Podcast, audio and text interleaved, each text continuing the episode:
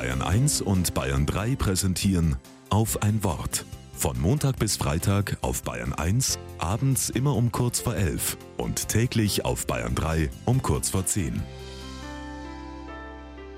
Mit Hannelore Maurer.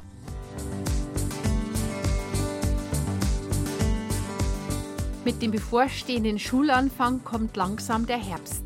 Auch in der Werbung, die mich jetzt in den Geschäften und Katalogen aufklären will, welche neuen Modetrends für den Herbst auf den Markt kommen.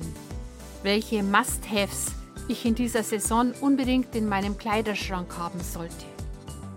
Must-Haves. Ehrlich gesagt, mich ärgert dieses aufdringliche Wort.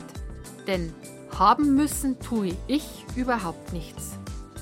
Natürlich ist es schön, sich ein neues Kleidungsstück auszusuchen, aber es ist und bleibt doch letztlich immer meine Entscheidung, was mir gefällt und Freude macht.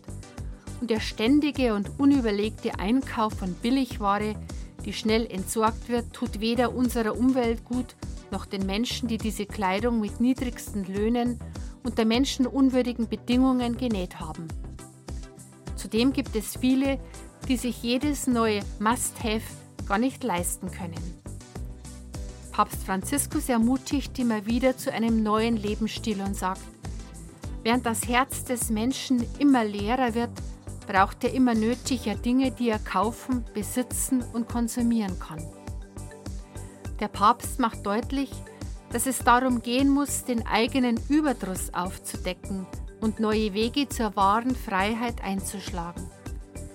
Ich glaube, wir müssen nicht zu Sklaven unseres eigenen blinden Konsumzwangs werden. Wirklich wichtig und notwendig für unser Leben ist ohnehin nur wenig.